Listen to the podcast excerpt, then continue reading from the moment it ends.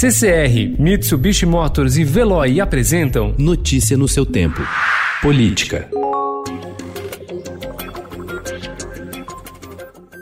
Ao recriar o Ministério das Comunicações, o presidente Jair Bolsonaro tinha um objetivo: resolver o que ele considera ser um gargalo em seu governo, a comunicação social. Mais do que atuar nas políticas para o setor de radiodifusão, atribuição de um ministro dessa área, o presidente quer que o deputado federal Fábio Faria, do PSD do Rio Grande do Norte, ajude a melhorar a imagem do governo e a impor uma narrativa favorável a ele no momento em que o discurso pró-impeachment começa a se impor.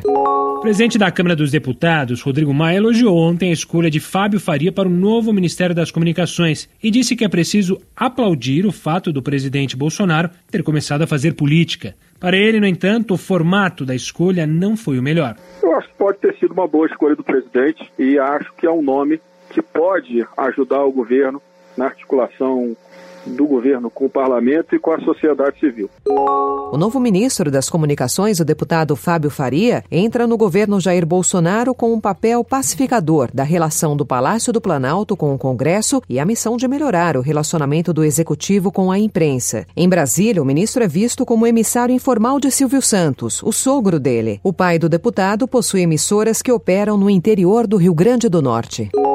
A Justiça suspendeu a portaria do governo federal que, em abril, triplicou o limite para a compra de munições aos portadores de arma de fogo. A autorização teve como base um parecer de um general que já tinha sido exonerado e não tinha função. Em decisão liminar da terça-feira, o juiz Djalma Moreira Gomes, da 25ª Vara Civil Federal de São Paulo, atendeu a um pedido feito pelo deputado federal Ivan Valente em uma ação popular.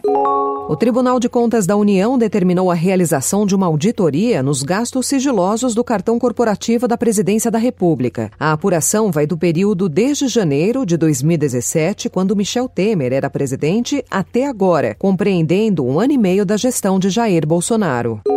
O juiz Adriano de Oliveira França, da 28ª Vara Federal do Rio de Janeiro, suspendeu a nomeação de Larissa Rodrigues Peixoto Dutra como presidente do Instituto do Patrimônio Histórico Nacional. O magistrado entendeu que Larissa, mulher de um ex-segurança do presidente Jair Bolsonaro, não possui formação e experiência profissional compatíveis com a finalidade determinada por lei para o Instituto, a promoção e proteção do patrimônio cultural brasileiro. Notícia no seu tempo. Oferecimento CCR e Mitsubishi Motors. Apoio Veloy. Fique em casa. Passe sem filas com o Veloy depois.